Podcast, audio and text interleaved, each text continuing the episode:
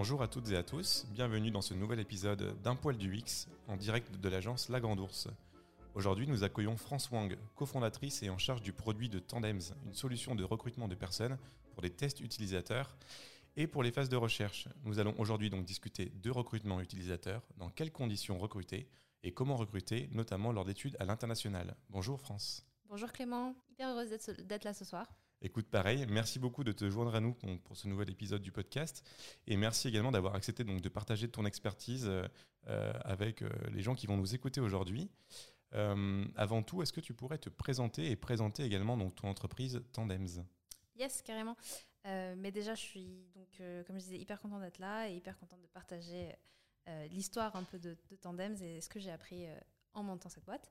Euh, moi, à la base, je suis euh, designer UX UI. Euh, j'ai fait mes armes dans une agence et au bout de trois ans et demi, je suis partie pour monter ma boîte et donc on a monté Tandems, une entreprise spécialisée dans la recherche utilisateur, notamment dans le recrutement de testeurs. Ok.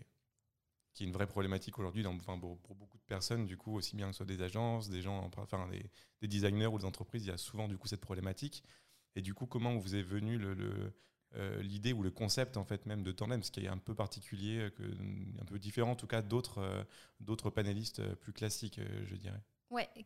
Alors en fait, bah déjà comment est-ce que, enfin, Qu'est-ce que c'est que Tandem? Tandem, c'est mhm. une plateforme de recrutement en libre service de testeurs. Donc l'idée, c'est de pouvoir recruter en moins de 24 heures des premiers testeurs entièrement qualifiés. Mhm.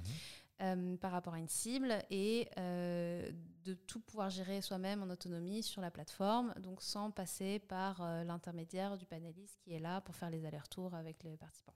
Ok. et ensuite, comment nous est venue l'idée de Tandems? À la base, pour la petite histoire, nous, on était une équipe de trois cofondateurs. Mhm. on avait monté l'équipe avant de savoir sur quoi on allait partir comme projet d'entrepreneuriat. et ce qu'on a fait, c'est qu'on a fait bah, beaucoup de recherches utilisateurs. Euh, on a regardé quels problèmes on rencontrait nous, que ce soit d'un point de vue personnel ou professionnel, et on a regardé autour de nous si d'autres personnes rencontraient ce même problème. Et c'est dans la recherche utilisateur qu'on a vu le plus de potentiel. D'accord. Donc en gros, vous avez mené une phase de recherche pour ensuite pouvoir en travailler sur un outil pour aider la phase de recherche. Exactement. En fait, on s'est dit, euh, nous, de toute façon, on veut monter une boîte qui règle un vrai problème. Donc, on va mhm. partir du problème, on va trouver un problème à impact et euh, on va trouver une solution euh, pour. Et donc, de toute façon, même si on n'était pas parti sur la recherche utilisateur comme thème, on aurait fait de la recherche utilisateur pour résoudre le problème sur lequel on serait parti. Comme tout bon UX. Comme tout bon UX. Super. Euh, du coup, pour rentrer dans le vif du sujet du, euh, podcast, euh, donc aujourd'hui, quand des entreprises, agences ou designers souhaitent mettre en place une phase de recherche ou des tests utilisateurs, on a toujours ce moment où on doit trouver des, des utilisateurs. C'est pas toujours simple, c'est souvent chronophage du coup aussi. On passe soit par des panélistes, soit on le fait du coup tout seul. mais finalement, à, à quel moment est-ce qu'on va pouvoir, enfin à quel moment est-ce que ça serait le mieux en tout cas de pouvoir lancer ces recherches d'utilisateurs? Euh, Alors, j'ai envie de dire tout le temps. L'idéal de la recherche utilisateur, c'est de la recherche utilisateur en continu, donc tout le temps être en contact des utilisateurs pour pouvoir euh, comprendre leurs problématiques, les problèmes qu'ils rencontrent et euh, leur usage des produits au quotidien. Mhm. Euh, après, euh, dans la réalité, on peut rarement faire du, vraiment de la recherche en continu, surtout si on veut faire euh, des moments de face à face avec un utilisateur. On va le rencontrer, lui poser des questions, lui montrer un produit. Il faut prévoir du temps pour ça. C'est sûr.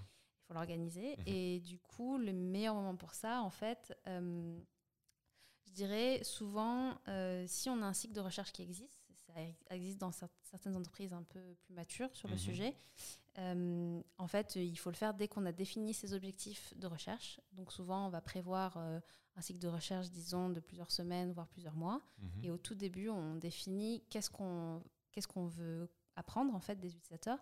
Et en fait, dès qu'on a défini cette phase-là, tout de suite, ça fait ressortir, on va dire, un profil type d'utilisateur qui peut répondre à ces questions.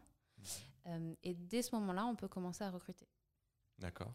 Euh, ensuite, de manière générale, des fois, on est plus opportuniste et on va se dire, ben là, tout de suite, on se pose une question sans trop se prendre la tête. L'idée, c'est de rencontrer quelques utilisateurs. ben là, il faut faire en, fonction de son planning et juste garder en tête que recruter trop tôt, trop en avance, c'est pas une bonne chose parce que les utilisateurs, ils oublient. Mhm. Et que recruter trop tard, c'est pas une bonne chose parce qu'ils n'ont pas le temps. Oui, bien sûr. la bonne fourchette, je dirais, c'est une semaine ou deux semaines. comment est-ce qu'on va pouvoir identifier finalement les critères de sélection Il y a souvent du coup des gens qui vont vouloir filtrer du coup soit par âge, soit par métier, etc. Il y a souvent du coup différents, différents styles de critères. comment est-ce qu'on peut finalement choisir ces critères-là? Est-ce qu'il y en a qui sont vraiment du coup importants et d'autres qui sont un peu moins importants? Comment ça se passe? Alors en fait, il y a trois types de critères. Euh, il y a les critères démographiques, les critères euh, comportementaux et les critères émotionnels. Mhm. Euh, et en fait, dans ces trois critères, le démographique, c'est le moins important, c'est celui sur lequel il faut prendre le moins de temps.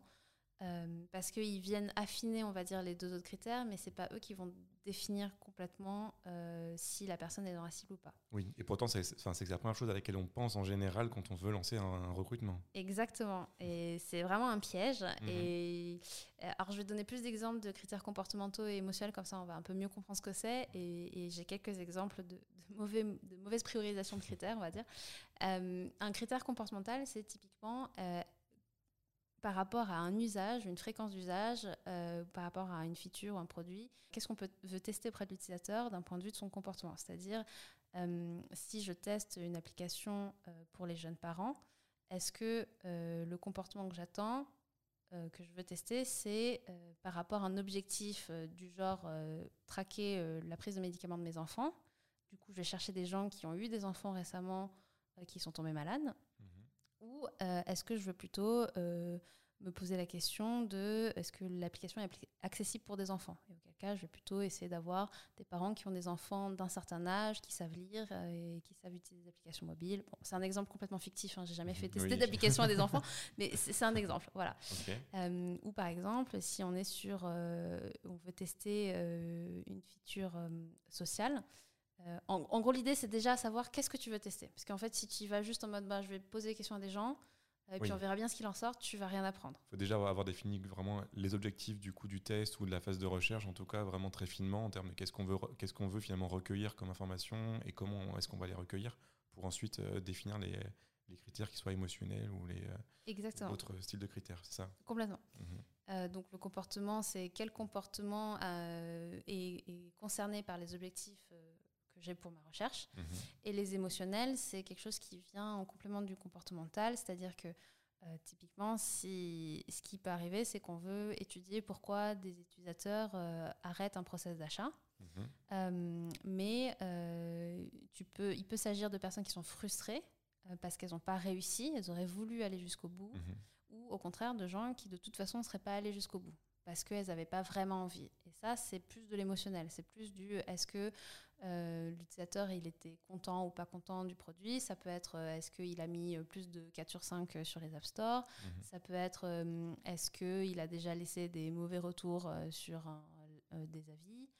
Tout ça, c'est plutôt du critère émotionnel. Tout ce qui va être plutôt en fait intrinsèque à la personne sur ce qu'elle a pu ressentir ou pourquoi est-ce qu'elle a fait des choses par rapport à des émotions ou à ressenti en fait. Exactement. Donc en fait, le comportemental se mesure plus facilement sur et l'émotionnel, souvent il faut le poser la question.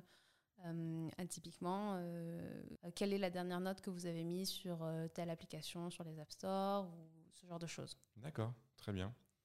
et là, du coup, jusqu'à présent, on, parlait un petit peu du coup du fait qu'en en effet, on pouvait recruter pour des tests ou pour de la recherche. Est-ce qu'il y a des différences Et si oui, du coup, lesquelles? C'est qui va être le plus intéressant. Mais quelles pourraient être ces, différences finalement de recrutement qu'on pourrait avoir entre ces deux phases, entre la phase d'évaluation avec des tests et la phase de recherche utilisateur? Souvent, ce qu'on observe, c'est que sur la phase d'évaluation, on va plutôt être sur une cible d'utilisateurs existants. Mhm. Euh, souvent parce que, euh, bah, en fait, on fait beaucoup d'évaluations sur des améliorations de features euh, ou des nouvelles fonctionnalités ajoutées à un produit. Et l'idée, c'est de vérifier que ça va avoir un certain un impact positif sur notre base d'utilisateurs. Et donc là, là, on va plus facilement pouvoir trouver euh, déjà en envoyant des newsletters ou en s'adressant à notre communauté sur les réseaux sociaux, euh, euh, d'avoir des retours de, de, vrais utilisateurs et voir de leur proposer de nous rencontrer, rencontrer l'équipe pour, pour tester. D'accord. Et ça, du coup, ça c'est dans le cas en effet où j'ai déjà un produit qui est existant. Exactement. Après, quand on fait aussi des tests utilisateurs avec des, des bah, lorsqu'on est en train de concevoir un nouveau service ou un nouveau produit, notamment, je pense aux, aux, différentes personnes qui peuvent nous écouter qui sont dans un milieu startup, est-ce qu'on se rapproche plus finalement de d'un recrutement comme pour une phase de recherche? Ou est-ce que ça reste quand même euh, avec des règles, on va dire, ou des, ou des spécifications liées à recruter pour du test utilisateur, mais en prenant en compte cette chose-là qui est que l'entreprise n'a aucun, n'a pas encore eu de contact forcément avec des, gens en fait. Et donc elle n'a pas forcément déjà directement une base qui est faite ou, euh, ou des gens directement à pouvoir contacter, on va dire. Dans, effectivement, c'est plus difficile euh, la recherche utilisateur euh, quand on part euh, de rien, mhm. on n'a pas de base existante.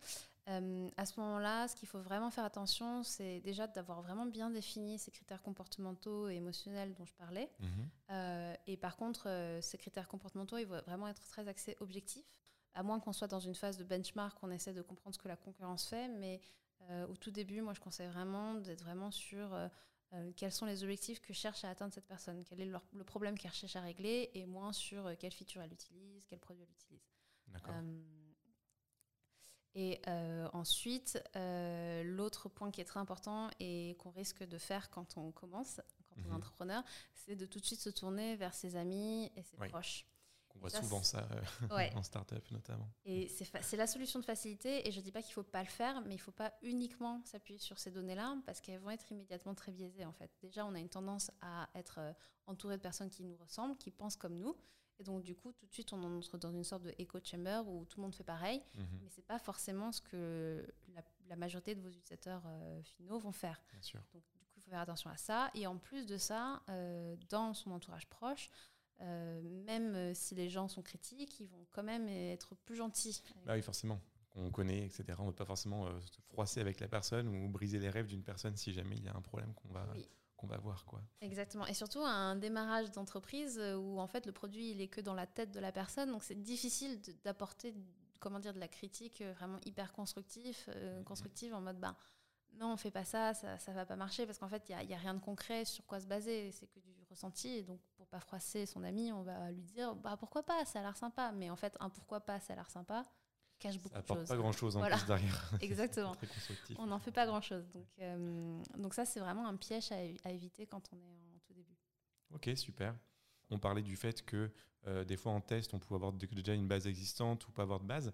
Euh, selon toi, à quel moment est-ce qu'on va switcher finalement entre faire avec sa base qu'on a déjà, et ça, ça vaut pour tout le monde. Quand même nous, en termes à l'agence, pareil, on, a aussi du coup nos bases. À quel moment est-ce que on va switcher justement de passer de notre base à eh bien, se passer par un panéliste, soit du coup en ligne euh, comme vous, on peut directement générer nous-mêmes du coup nos, euh, nos bases d'utilisateurs, ou avec d'autres panélistes plus classiques? Là où c'est toujours utile de faire ça, c'est dès qu'on est sur une nouvelle, vraiment quelque chose de nouveau, donc un nouveau produit, une nouvelle feature, surtout si celle-ci vise comme objectif de l'acquisition de nouveaux clients. Parce que l'objectif, c'est de convaincre des personnes qui ne nous connaissent pas ou nous connaissent peu euh, de, de, de, venir sur le produit pour utiliser euh, ces, nouvelles features. Et donc, du coup, s'adresser à des utilisateurs existants, ça va biaiser. Parce qu'en mhm. fait, euh, certes, c'est toujours intéressant de savoir si ça va les fidéliser, mais si l'objectif premier, c'est l'acquisition, ben, ça ne va pas être super utile, en fait. D'accord. et ensuite, le deuxième moment où je trouve que c'est hyper intéressant de s'adresser du coup en dehors de sa base d'utilisateurs, c'est si on cherche à comprendre euh, un mécontentement euh, par rapport à son produit ou à, ou à une, fonctionnalité. Et souvent, les utilisateurs mécontents sont difficiles d'accès. En fait, euh, mm-hmm. tu vas pouvoir essayer de leur dire bonjour, je suis de l'entreprise machin, vous nous avez mis 1 sur 5 sur les App Store, et là, ils vont dire oui parce que votre produit est nul et ils vont raccrocher. Et après, on va pas réussir à en tirer grand-chose. Et c'est toujours plus intéressant à ce moment, enfin, c'est toujours très intéressant de d'essayer de trouver d'autres personnes qui vous connaissent pas et leur faire découvrir euh, le truc avec des yeux frais, le produit mhm. avec des yeux frais, et qui vous disent euh, honnêtement, bah en fait j'ai essayé, j'ai rien compris, ou euh, en fait, en fait j'utilise déjà autre chose qui est très bien et votre produit a l'air bien aussi, mais je suis désolée, je vais pas changer mes habitudes pour vous. Et, ça permet d'avoir des nouvelles hypothèses en fait sur pourquoi est-ce que les gens partent. Ouais, donc c'est toujours intéressant de s'ouvrir aussi un peu, et même si on a déjà une base, même pour faire un peu de soit du moitié-moitié, mais en tout cas d'intégrer presque constamment, j'ai envie de dire, du coup, des nouvelles personnes dans notre base qu'on pourrait avoir ou agrémenter finalement son, son cercle de, de, testeurs euh, pour justement euh, élargir un peu l'horizon, voir d'autres personnes qui vont apporter d'autres choses et qui vont être en effet moins dans le rapport de euh, en effet j'ai déjà utilisé du coup j'aime bien ou alors j'ai déjà utilisé du coup j'aime pas, mais des gens qui pourraient s'y apporter vraiment une vision toute neuve mm. sur le produit et sur le service.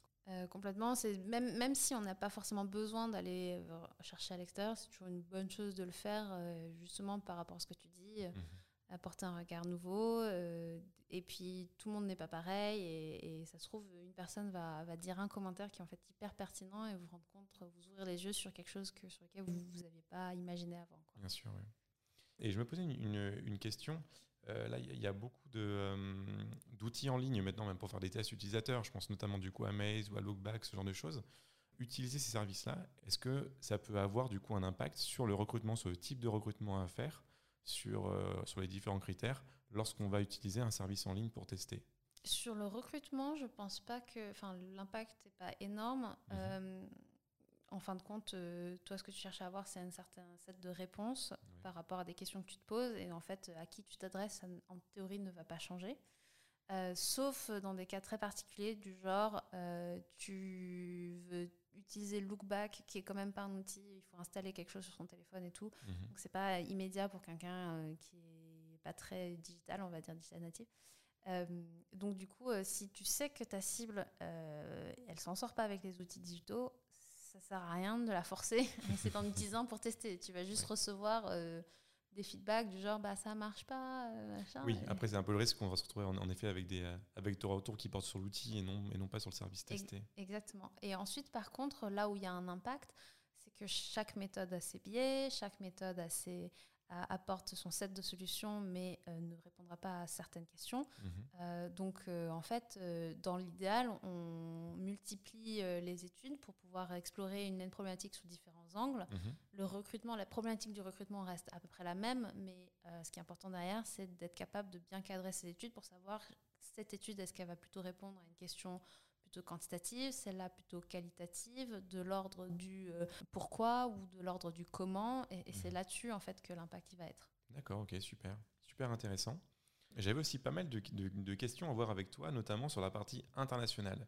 De plus en plus, euh, on voit vraiment du coup des, groupes, donc soit vraiment des, grandes entreprises ou même du coup des startups qui veulent déjà euh, émerger dans d'autres dans d'autres pays, dans d'autres régions du coup du monde, qui cherchent justement à étendre ces phases de recherche utilisateurs. Donc euh, autant potentiellement des fois pour trouver des gens et mener des phases de, de, recherche ou d'évaluation dans des pays proches des nôtres, ça va. Quand on commence à aller des fois un peu plus loin ou même, ou même à toucher des sujets qui sont très culturels, mm. ça devient beaucoup plus compliqué du coup de mener ces, euh, euh, ces phases en tout cas de recherche et de test utilisateur. Du coup, ma question c'était vous, comment vous faites du coup chez Tandems justement pour recruter ces gens-là ou pour alimenter ces phases de recherche et d'évaluation?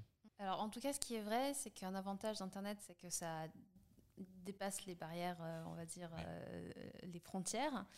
Euh, et ça, c'est hyper cool, mais ça a rendu la recherche internationale, la recherche utilisateur plus complexe parce que du coup, tu te confrontes à des questions, on va dire, culturelles, de langue, plus rapidement, à plus grande échelle, mhm. parce que ton produit il doit parler à tout le monde partout, quoi. Il doit être utilisé partout.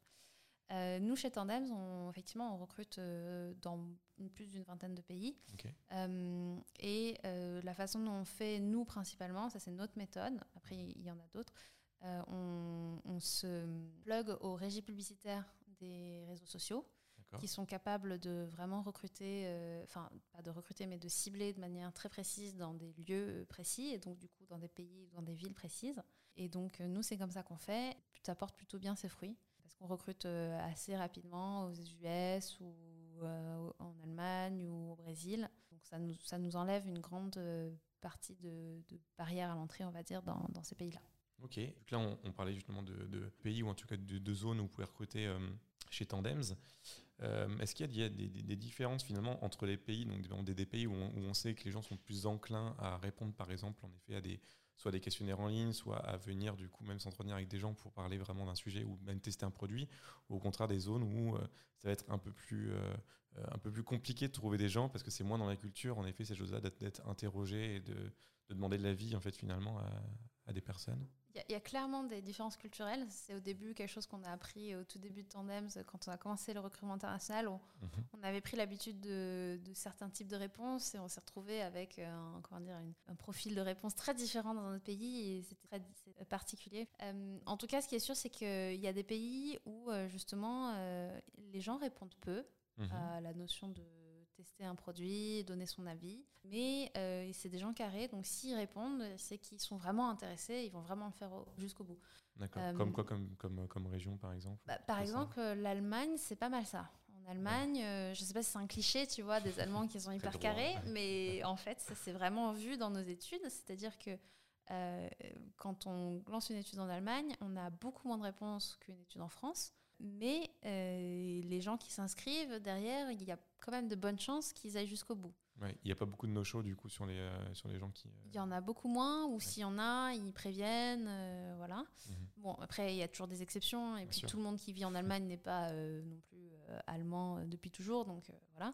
Mais, mais c'est vrai qu'il y a une tendance comme ça. Alors que, par exemple, aux États-Unis, les gens sont très ouverts, très sympas, ils ont tout le temps envie d'aider. Donc, et puis, j'ai aussi entendu parler par d'autres researchers, researchers qu'aux États-Unis, les gens ils ont plus l'habitude d'être sollicités pour des études. Donc, ils ont plus tendance à répondre positivement. Mais euh, ils sont moins fiables derrière. Euh, Il y, a moins- il y a moins de gens qui s'inscrivent vraiment pour études. Et dans ceux qui s'inscrivent, il va y avoir un plus haut taux de no-show. D'accord. Euh, nous, on a eu une étude, euh, bon, c'était euh, vraiment de la malchance, mais on a eu quasi 80% de, de gens qui sont pas venus à l'étude alors qu'on avait prévu un calendrier, un créneau dans le calendrier avec des emails de rappel, etc. Chose qui ailleurs fonctionne généralement pour s'assurer que les personnes au moins te préviennent s'ils ont un empêchement. Bah ouais, c'est clair. Et là, juste, ils- les gens venaient pas, ils ne disaient rien, ils répondaient pas. Oui. C'est très particulier. Peu compliqué quand même. Et du coup, comment justement on peut faire face finalement à, à ces complexités qui sont dues à, à ces différentes régions et aux, aux- différences culturelles finalement? Est-ce qu'il y a euh, des adaptations, on va dire, qui sont, euh, qui sont possibles dans le process de recrutement que vous pouvez du coup mener euh? Tu vas avoir euh, assez peu de marge de manœuvre, on va dire, mais euh, il y a euh, plusieurs choses. Il y a le ton. Par exemple, au Japon, les gens sont très formels. Donc, Mhm. euh, il faut que le ton soit hyper euh, respectueux, etc. Ouais, S'adapter Euh, vraiment aux coutumes, on va dire. Exactement. Alors qu'aux États-Unis, les gens, ils, sont, ils ont l'habitude que les entreprises leur parlent un peu comme si c'était de- des amis. Et donc, du coup, on peut plus, euh, plus jouer sur du euh, venez nous aider, euh, ça va être trop bien, construire le futur ensemble. Alors que au, au Japon, ça va peut-être plus être s'il vous plaît. Il y aura plus de marques de respect, on va Ouais. dire, et ce sera plus soft et plus tra- traditionnel, ou du moins très, très, cadré, très, euh, très corporate. Très corporate, exactement. C'est ça. le mot que je cherchais, que je ne trouvais pas. Très corporate. Donc euh, voilà. Euh, et ensuite, les autres éléments sur lesquels tu vas avoir de la marge de manœuvre, ça va être euh, le délai, euh, prévoir plus de délai sur les pays où tu sais que ça va être euh, plus long et plus complexe, Mhm. et euh, prévoir euh, plus de personnes. C'est-à-dire euh, prévoir le fait que tu sais que euh, là, la population est peut-être un peu moins fiable euh, par rapport à cette notion de faire des études avec toi, et donc du coup, euh, prévoir une sorte de backup, de coussin.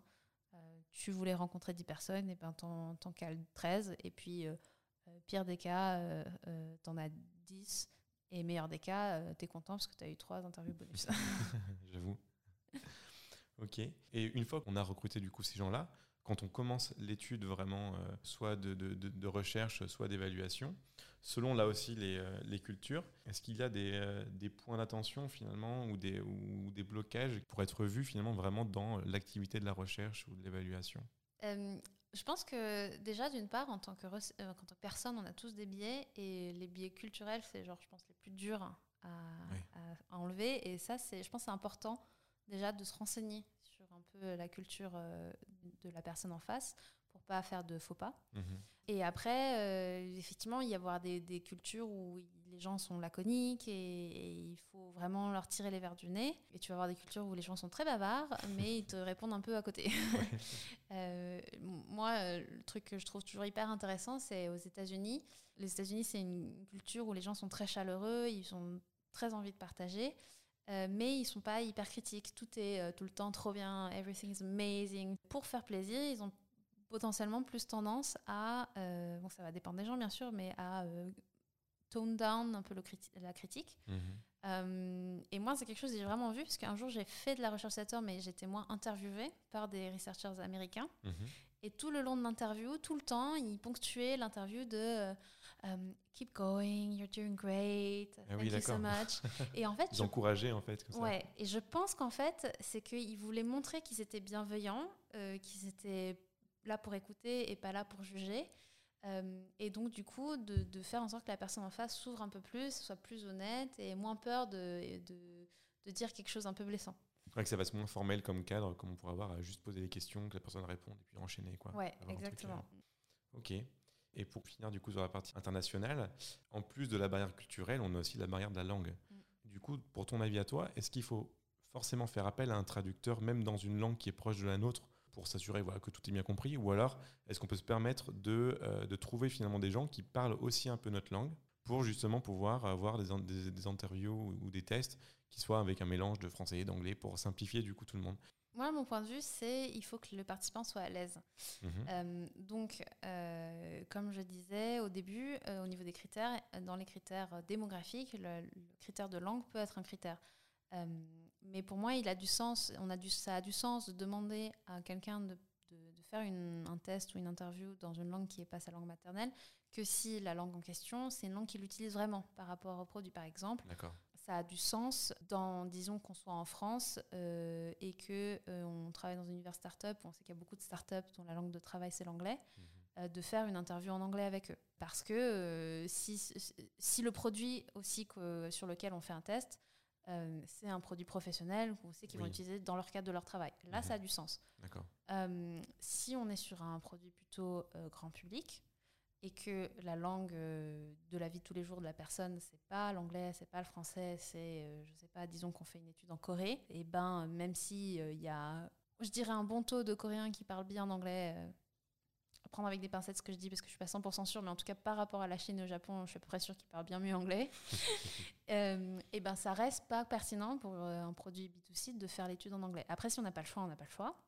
Mais ça va être biaisé parce que ça va être des gens qui ont beaucoup voyagé, on va, on va oui, on va cibler une catégorie de personnes qui parlent du coup la langue et donc en fait on va déjà créer un biais euh, lors du recrutement. Lors de la sélection. Et donc du coup, euh, ce biais-là peut euh, être intéressant justement quand je disais dans un cadre professionnel ou dans un cadre même, même pas professionnel, mais si, si on sait que c'est très pertinent par rapport à la cible. Mhm. si ça ne l'est pas, il vaut mieux trouver moyen de, de discuter avec la personne dans sa langue maternelle et à ce moment-là, prendre un traducteur ou prendre un researcher, un UX researcher qui parle déjà la langue sur place et qui évite du coup euh, d'avoir en plus un traducteur. Parce qu'en fait, trop, trop de personnes, le, problème c'est qu'il y a trop de personnes dans une salle.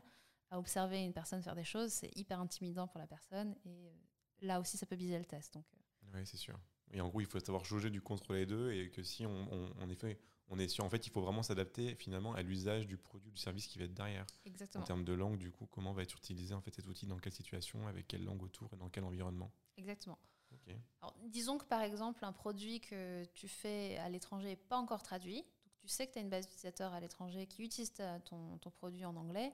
Tu peux commencer par essayer d'évaluer euh, culturellement comment ça se passe avec ces personnes-là. Mhm. Et au fur et à mesure que tu localises ton, ton application euh, dans la langue du pays, switcher sur une cible qui ne parle pas euh, l'anglais. Tu vois, ça, ça peut être une façon de faire. D'accord, ok. Très bien. Et si tu devais donner un, dernier conseil pour, pour clôturer ce, euh, cet épisode, euh, un dernier conseil finalement donc, à toutes les personnes qui, qui, nous écoutent et qui souhaiteraient finalement lancer une phase de recherche ou des, ou des tests utilisateurs, mais qui se posent des questions sur comment recruter. Est-ce que tu aurais genre le conseil phare le plus important pour toi? Moi, je trouve qu'il est hyper important de varier, vraiment varier euh, la, sa source de recrutement. Et euh, je trouve qu'il y a beaucoup d'entreprises qui ne euh, qui n'utilisent pas assez tous les points de contact qu'ils ont avec leurs clients. Et en fait, les utilisateurs, ils vont être sur le support, ils vont être sur la newsletter, ils vont être sur Facebook. Mhm. et tout ça, c'est des typologies d'utilisateurs différentes. Et c'est dommage de ne pas essayer de les exploiter. Et des fois aussi, il ne faut pas non plus prendre la tête à vouloir faire euh, une étude hyper cadrée euh, qui prend trois mois. Certains points, on peut aussi les tester hyper rapidement euh, dans un coin de couloir avec trois utilisateurs qui passent. si jamais vous, avez, vous êtes par exemple en B2B, vous avez des, clients qui viennent dans vos, dans vos locaux, mhm. vous leur demandez 10 minutes pendant qu'ils attendent.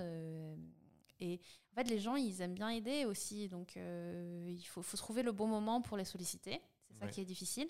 Mais il y a plein de moments, enfin, il y a plein de, de, façons aussi informelles de solliciter les gens.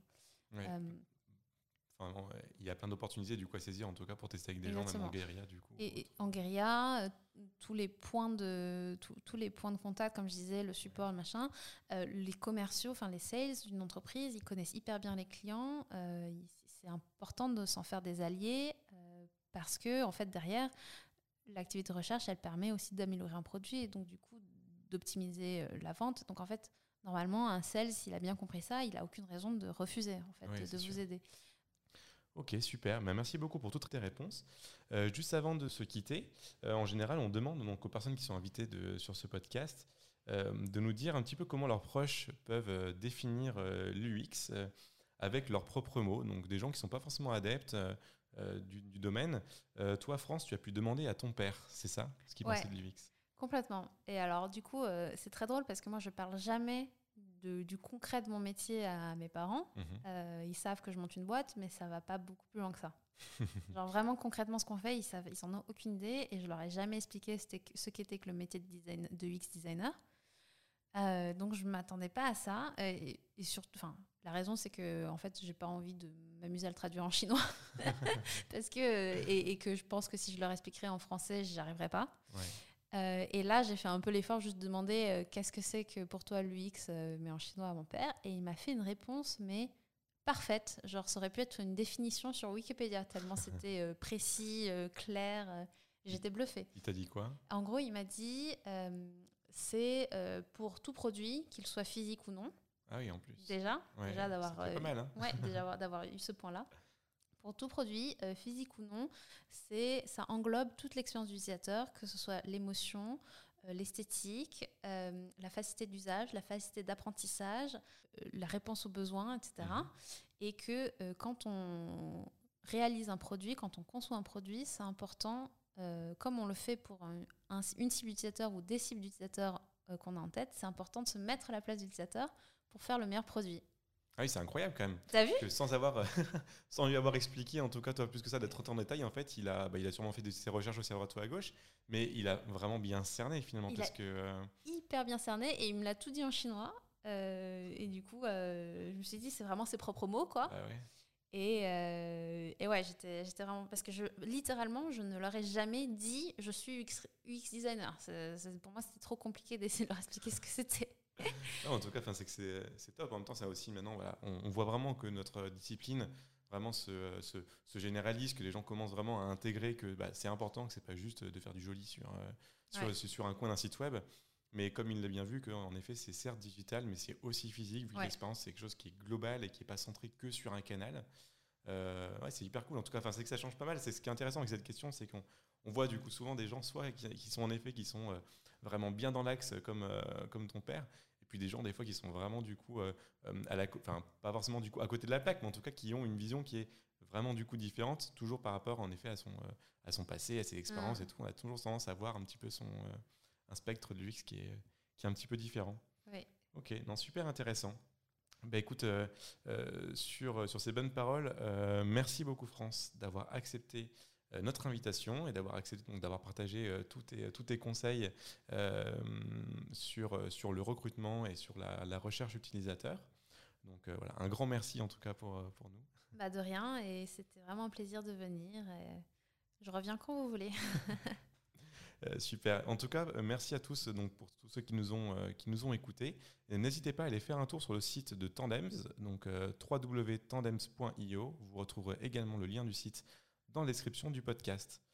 Euh, donc encore merci d'avoir écouté cet épisode du podcast Un poil du X euh, de la Grande Ourse. N'hésitez pas à vous abonner, euh, à réagir et à partager le lien de l'épisode sur vos réseaux. Vous pourrez également retrouver donc les articles, les templates d'ateliers et autres ressources sur notre site lagrandours.design, section ressources. Merci à tous et à très bientôt pour un nouvel épisode d'un poil du X.